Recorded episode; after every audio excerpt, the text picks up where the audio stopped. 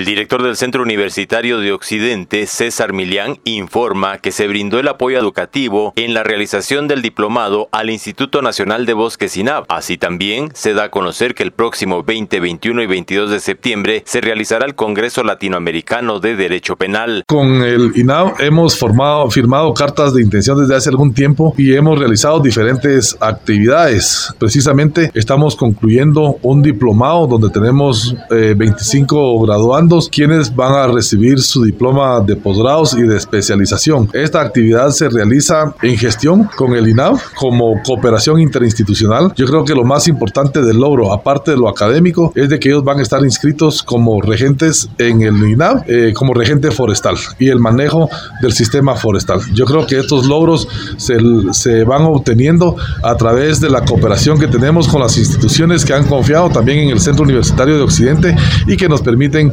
eh, hacer realidad de, pues, el, el, lema que es ir y enseñar a todos.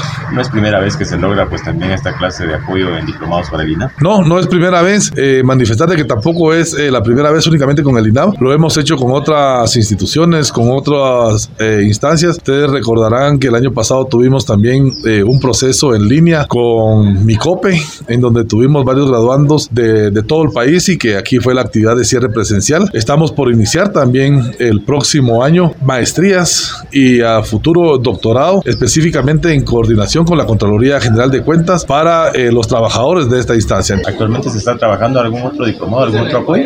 Sí, efectivamente, eh, se tienen actividades programadas el 20, 21 y 22 de septiembre. Se llevará a cabo el Congreso Latinoamericano de Derecho Penal y Penitenciario, en donde la sede será el Centro Universitario de Occidente, donde esperamos tener eh, más o menos 25, 30 ponentes extranjeros de manera presencial y la participación de un poco más de 100 personas que vienen de fuera del país, más los nacionales que puedan participar en este evento. Desde Emisoras Unidas Quetzaltenango informa Wilber Coyoy, primera en noticias, primera en deportes.